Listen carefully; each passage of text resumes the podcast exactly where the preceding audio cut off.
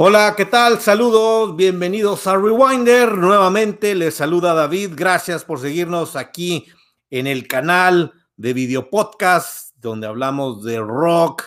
recuerdos, sobre todo anécdotas, momentos, conciertos, grupos, álbums que nos han marcado, que nos han hecho vibrar y durante esta música que pues nos encanta y que podemos platicar largo y tendido y bueno, pues estamos trayendo ahora otro clásico, no sin antes agradecerles su atención, que nos sigan por Facebook, se suscriban por YouTube y también en los diferentes podcasts, sobre todo en Spotify, donde ya nos pueden encontrar. Se puede también dar de alta, pueden estar siguiendo los podcasts que estamos haciendo, así como en video aquí en los canales ya mencionados y que los pueden encontrar aquí en la información del video en Rewinder. Así que pues vamos a hablar de otro clásico, vamos a darle rewind, rebobinar, regresar hasta 1983 cuando lanzan Motley Crue, el segundo álbum de larga duración allá por septiembre 26 del 83. Eh, un disco, un álbum muy, muy interesante que fue una época ya de lleno lo que le conocíamos el heavy metal, pero con la introducción del glam, del glam metal, del glam rock, toda esta eh, indumentaria tan intensa, tan directa, tan rebelde, sobre todo en, en, Los Ángeles, California. Y bueno, Motley Crue sin duda es el grupo emblema de esta corriente que se generó a finales de los 70 y ya entrando los 80 pues implementó completamente. Fue una década donde el glam tuvo mucho éxito, tuvo mucha presencia, surgieron muchas bandas muy interesantes, muy buenas, todas siempre con una dinámica bien interesante, con guitarristas de alto calibre. Y bueno, pues la expresión que se daba en ese momento, ¿no? El la fiesta, ir a los bares, las chicas, sexo, drogas, rock and roll, todo se implementaba de una manera más rebelde, más intensa y bueno, una representación total era Motley Crue, que bueno, pues se daba. Y bueno, ahora, ¿por qué hablar de este álbum? Porque sin duda genera muchísimos recuerdos. Eh, obviamente este álbum del 83 yo lo escuché más adelante, por ahí del a finales de los ochentas, cuando ya empezaba a escuchar rock, pero fue un disco que sin duda alguna está ahí en la memoria, en el recuerdo, lo tuve en cassette, después en CD, con algunos primos lo escuchaba muy continuamente, era de mucha atención, y bueno, pues rolas tan emblemáticas como Shout of the Devil, que es el título de este álbum que vamos a comentar de Motley Crue, el segundo, repito, el segundo en su en su discografía y creo que fue el que le dio ya la fama total apenas en su segundo año. Y el primero fue un disco de debut muy interesante, muy relevante, que pues los puso en la dinámica, pero este sin duda alguna los llevó ya a las grandes ligas, no solo en el glam, sino ya en el rock. Es, hay que recordar Motley Crue a la fecha, es un grupo que se recuerda como de los grandes grupos del heavy metal y que pues ha generado una fanaticada a lo largo y ancho del mundo. Eh, que bueno, pues ahorita están, por ejemplo, en, en stand-by después de que se retiraron, están esperando que se reanudan los conciertos para hacer esa gira tan mencionada con Def Leppard y Poison. Vamos a ver si se logra. Pero bueno, ya entrando en materia a lo que es este álbum, pues vámonos a Spotify para darle ahí una comunicación con lo que sucedía y seguir las canciones. Vamos a ver qué recordamos de, este álbum, porque sin duda a mí en lo personal, pues me gusta. Yo creo que es el, no sé si el favorito de Motley Crue, pero sí el que más recuerdo con gusto, con cariño, con momentos de, de la juventud. Y bueno, esa rola de Shout of the Devil está presente totalmente, ¿no? Eh, es una rola que viene con una introducción, como es de In the Beginning, que pues con un tema siniestro, con toda una especie de realce de lo que ahí venía, ¿no? Cuando se escucha por primera vez esta canción de Shout of the Devil, el título del álbum, con el preámbulo de In the Beginning, bueno, te imaginas todo, te atrapa, te pone en tensión, te pone en expectativa. Inclusive a Motley Crue también he tenido, tuve la oportunidad de verlos varias veces en conciertos y era pues una energía, una eh, adrenalina bien interesante cuando se presentaba esta rola con In the Beginning y pues darle al paso a Shout at the Devil con ese, grático, ese clásico grito de Shout, Shout, Shout at the Devil. Es un himno, sin duda una de las rolas pues más reconocidas en la historia de, de, Motley Crue y que bueno, tanto el álbum como la rolita pues queda ahí presente, siempre ha estado en todos los conciertos, si no me equivoco, en la gran mayoría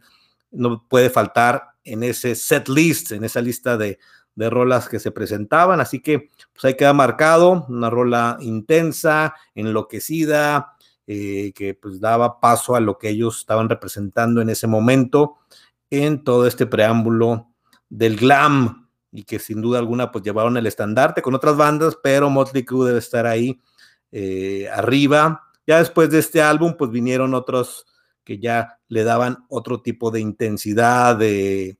de espacios, de la locura que se vivió. Ah, ya está la película, no sé si la vieron, The Dirt, donde habla de alguna manera la biografía y la locura de que ellos vivían en su época total de fama absoluta.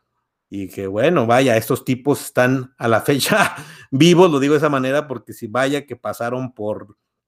todo, ¿no? Todo lo que se metieron, todo lo que fumaron, todo lo que pasaron, accidentes, este, eh, pleitos legales, pleitos con la policía, cárcel, pérdidas de amigos, eh, familiares, hay historias muy intensas, pero bueno, regresamos al álbum y pues es un disco de 35 minutos, 11 rolitas, pues que 35 minutos que se disfrutan al máximo de pe a pa, desde que inicia, después Looks, Looks That Kill, es otra rola totalmente emblemática de la banda, donde pues aquí las guitarras ya de Mick Mars se presentan al máximo, el acompañamiento con Nicky Six y un Tommy Lee que bueno, en su estilo, sin duda alguna marcaba como uno de los bateristas más, más presentes, más fijos, más intensos, eh, también con mucha parafernalia, con mucha intensidad. Es un grupo que también llevó al, al extremo sus presentaciones, su, su espectáculo, su show, y que sin duda alguna pues queda ahí como parte de los grandes grupos que presentaban todo ese estilo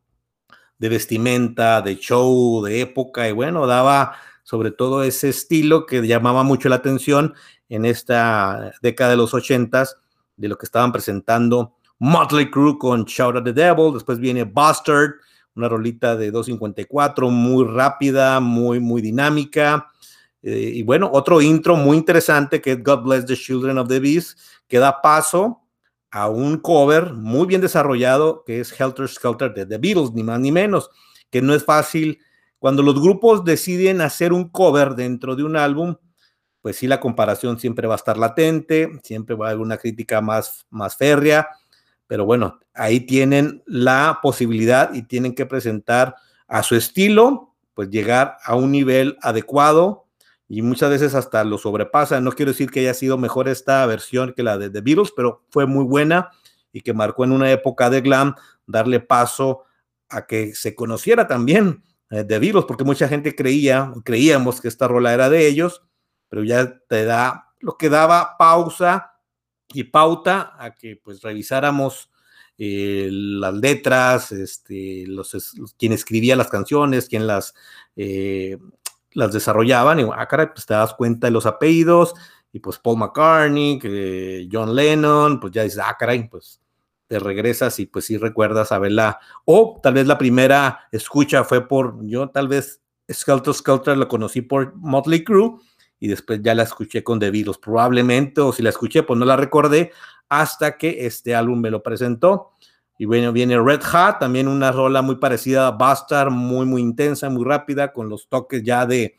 de Motley Crue en el sentido más heavy, más glam, con esa presencia, con esos riffs, que bueno, sea, hay que decirlo que el glam te presentaba muy buenos riffs. Eh, todos si recuerdan un Dokken, un Poison, un Bon Jovi, un Cinderella, por mencionar algunos, todos tenían muy buenos guitarristas y que pues no perdía ese toque, era parte de lo que le daba la, fiesta, la alegría, la rebeldía a una música muy, muy, muy presente que se empezaba también a,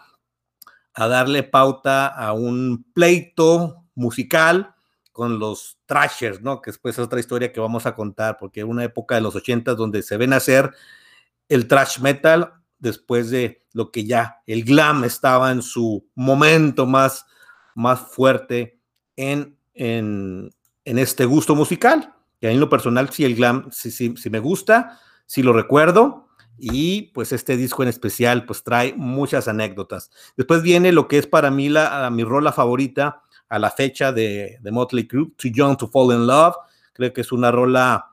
eh, bien diseñada, bien desarrollada, con, base a todos los elementos que puede presentar un grupo eh, de balada, a rítmica, a buenas guitarras, buena voz. En ese entonces, Miss Neil, que tal vez no sea el, el mejor vocalista en la historia, obviamente, pero pues estaba presente con una voz aguda, una voz eh,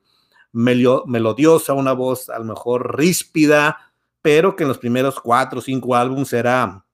pues totalmente detectable y que le daba una marca de la casa. Y sin duda, Too Young to Fall in Love, es en lo personal de mis rolas favoritas a la fecha, tal vez la número uno de Motley Crue, y también por eso fue un álbum que lo escuché mucho, mucho, en gran parte por esta canción Too Young to Fall in Love demasiado joven para enamorarse. Un himno que para muchos de, la época pues, lo tuvimos ahí en esa etapa también de rebelde, de juventud, de conocer más de esta música. Y bueno, después viene Knock Dead Kid, una rola también muy, muy, muy fuerte, muy precisa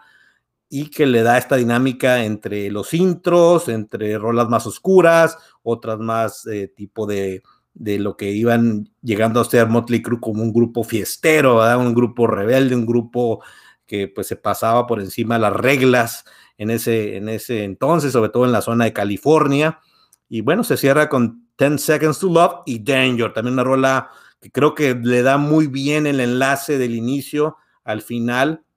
con ese peligro, ¿no? Y, pero también el, el sentido de una música que ellos también podían representar más más obscura, ¿no? Como Shout at the Devil, Looks That Kill, Danger, y después se compensa en medio, digamos, con To Your Fall in Love, y pues las demás, incluyendo el cover de The Beatles. Pues sí, en general, ahorita recordando lo que es este álbum, pues sí, es, mencionarlo como uno de los álbums más reconocidos en los ochentas, más escuchados, con himnos que pues a la, a la fecha se siguen sonando en los soundtracks de muchas ah, playlists, que ahora tenemos esta cuestión de, escucharlo a través de, plataformas. Y pues nada, es este, sin duda un álbum que, que tenemos que tener en cuenta, tenemos que tener a la fecha. Pues aquí están estos cuates que fueron sin duda un parteaguas del glam vinculado con el heavy. Todavía muchos dicen que es heavy, que es glam. Pues yo creo que tiene un tinte de los dos, ¿no? y con todas las influencias del espectáculo, del show, pero que tienen que ver ir integrados con una buena música de Motley Crue sin ser los mejores músicos o ser eh, eh,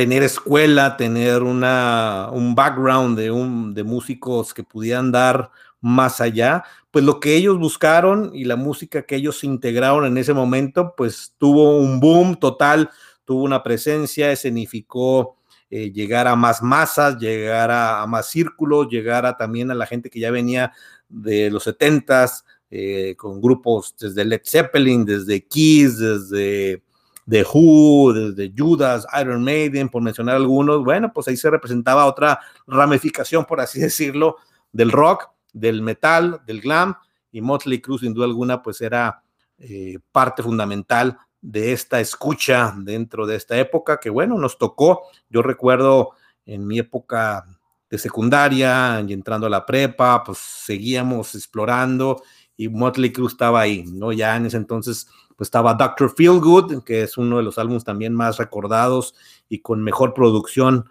históricamente hablando eh, y recordada por muchos, pero sin duda Shout the Devil queda ahí marcado como uno de los grandes álbums del glam, no solo de Motley Crue, y que pues está ahí en el top tal vez de muchos, inclusive quienes nos gustan tanto del glam y de Motley Crue inclusive, pero sí se le da esta señal o este reconocimiento que es un álbum que tiene que estar ahí dentro de lo que marcó los ochentas, inclusive también dándole ahí guiños al pop, a la mercadotecnia, a lo que ya las estaciones de radios se aventaban a, colocar rolas de, de Motley Crue y bueno, también pues influyó no todo lo que es la vestimenta, como pueden ver aquí en una de las fotografías de ese entonces, precisamente de lo que era el dar a conocer este álbum de Shout of the Devil con Motley Crue, que bueno, es Nicky Six en el bajo, Tommy Lee en la batería, Mick March en la guitarra y Vince Neil en las vocales, que bueno, se mantienen a la fecha después de un retiro, repito, pues buscando regresar y recordar esos momentos, lo que muchos grupos hacen, ¿no? Y bueno, mientras tenga la posibilidad, y estén en forma, pues qué bueno que lo sigan haciendo. Y como espectáculo, como grupo, pues también hay que reconocerle que siempre se daban al máximo en el escenario y pues en este toque, del feeling del glam, de la fiesta, de la, del momento que digo, hay muchos rockeros, muchos metaleros, repito que no Motley Crue puede ser de su agrado total, pero que son rolitas que en su momento las tocan, que les gustan de hacer covers. Hay alguna rolita ahí de Motley Crue que está presente y puedo casi decir que de este álbum puede estar ahí Shout the Devil, Looks That Kill o Too Young to Fall in Love, que son de las que más se recuerdan y en lo personal pues sí me, me emociona, me, me, me da gusto tocar este grupo, este álbum, le di una pasada antes de hablar de él y bueno, pues sí, es recordar, eso se trata, rewind, rebobinar y bueno, de aquellos momentos que se escuchaba en cassette, recuerdo ahí con un primo, con Oscarín, que le mando un saludo, por ahí le pasaré el blog, el, el video, el podcast para que comente sus anécdotas también y pues, en algún momento platicar más al respecto. Pues nada, ¿qué les parece a los seguidores de Motley Crue, de este álbum, del glam, de esta etapa que se desarrollaba en unos ochentas que presentó muchas vertientes de música dentro del rock y de otros como el pop, la disco, en fin, pues nada, Motley Crue con su Shout of the Devil. Y bueno, aquí también tenemos la portada que después fue una alternativa de lo que fue el, disco, el, álbum, que bueno, ya más de 35 años, increíble de este, de este Shout at the Devil. Pues nada, me da mucho gusto hablar de él, de recuerdos, de eso se trata, vamos a rebobinar y bueno, pudiéramos seguir hablando, pero aquí queda la anécdota, el recuerdo, el comentario de este grupo, pues ya clásico totalmente dentro del, del rock, hay que decirlo, ahí queda presente. Y bueno, hay muchos álbumes que hablar de Motley Crue sin duda alguna, pero este en específico pues trae muchísimos, muchísimos recuerdos y momentos. Pues nada, pues gracias por seguirnos y pues vamos a seguir platicando de más grupos, más bandas, más álbumes clásicos. Y pues gracias por seguirnos, denle like, suscríbanse, comenten, intégrense a la comunidad que todavía se está generando y que estamos abiertos para platicar con todos los rockeros, con todos los deportistas, emprendedores, aquí en un espacio que con gusto podemos presentar. Saludos y a disfrutar de Motley Crue con Shout at the Devil.